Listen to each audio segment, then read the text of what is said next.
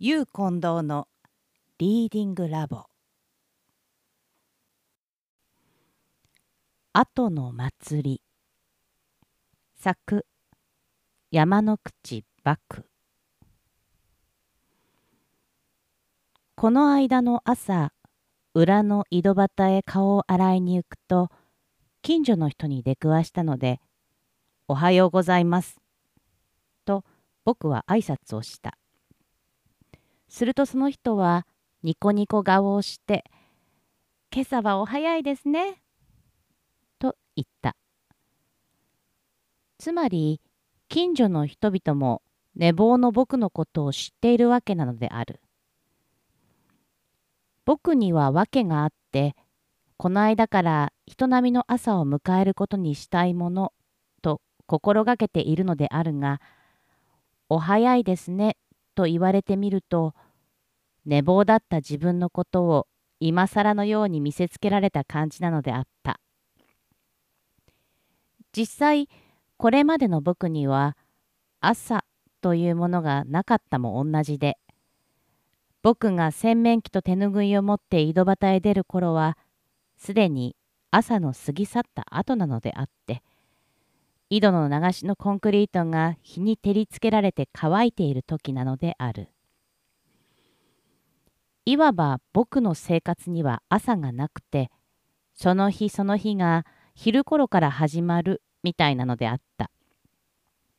それにはまたそれだけの事情があったからなのである。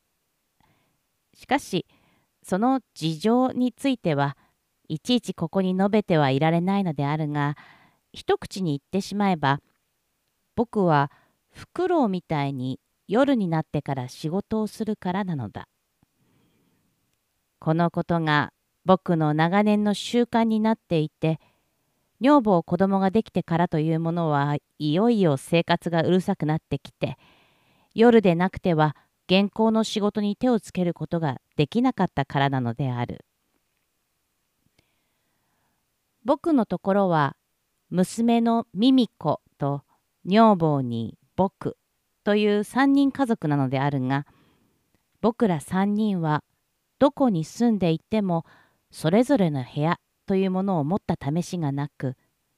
現在も友人の家の一室で3人が暮らしているのである。それで僕の机のそばにはいつでも女房子供がまつわりついているわけだ。僕の仕事といえば他を作ることとは甚だ縁のないみたいに言われているところの詩を作ることなのであるがミミコと女房が机のそばで動いていたりおしゃべりをされたりしていたのではなかなか仕事がはかどらないので僕は2人が寝るのを待って仕事にかかるのである。それが夜の9時ごろなのだ。もう寝ろよ。仕事ができないじゃないか。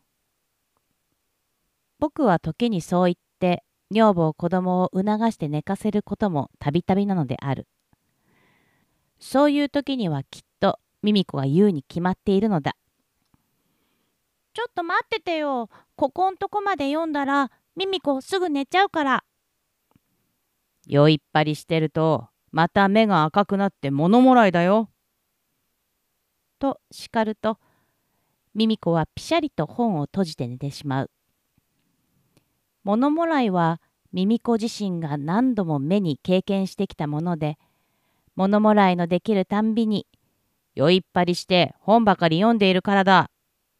と叱られたことを知っているからなのだ。こうして家の者2人が寝静まった頃にはどうやら僕のペンが原稿紙の上で働いているのである。そのうちに夜中の1時になり3時になりあるいは4時5時になることもしばしばであって朝の気配の近づく頃はそろそろ僕の寝支度というわけで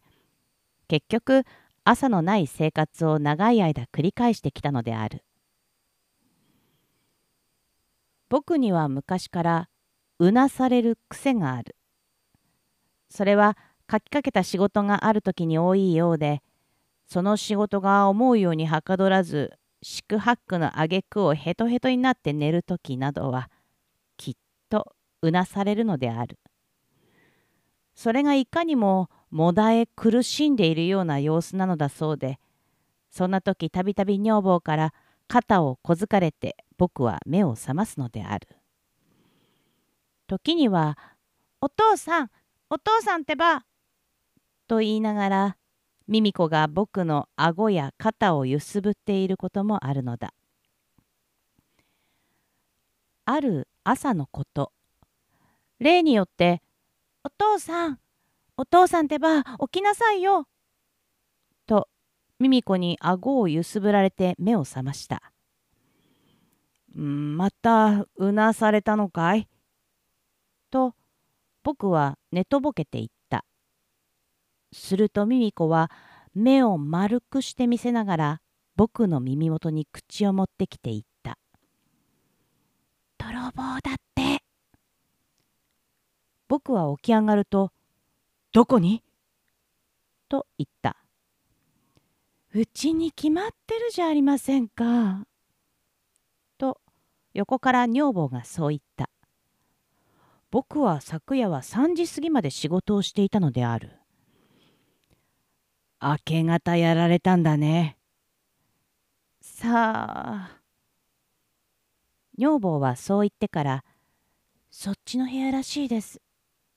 と言った。その部屋は僕らが寝る時の足元にあたり、廊下を隔てた障子張りの部屋なのだ。そこは家主さんが使っていて、タンスや長持ちその他のものが置いてあった。親子3人は廊下に出てその部屋を覗いたが家主さんたちが泥棒に引っかき回された後を調べているところなのであった。女房の話によるとドシンと音がしたようであったがいつものようにお父さんがまたうなされて足でもばたつかせたのかと思いそのまま寝入ってしまったとのことである。あの時の音がきっとそうだったんでしょうね。後の祭りみたいなことを女房は言ったのであるが泥棒はあるいはついどしんと降り立ったのかもしれなかった。窓際の畳の上にはそこに音でも立てたみたいな大きな直旅の跡がどしんと押されていたからなのである。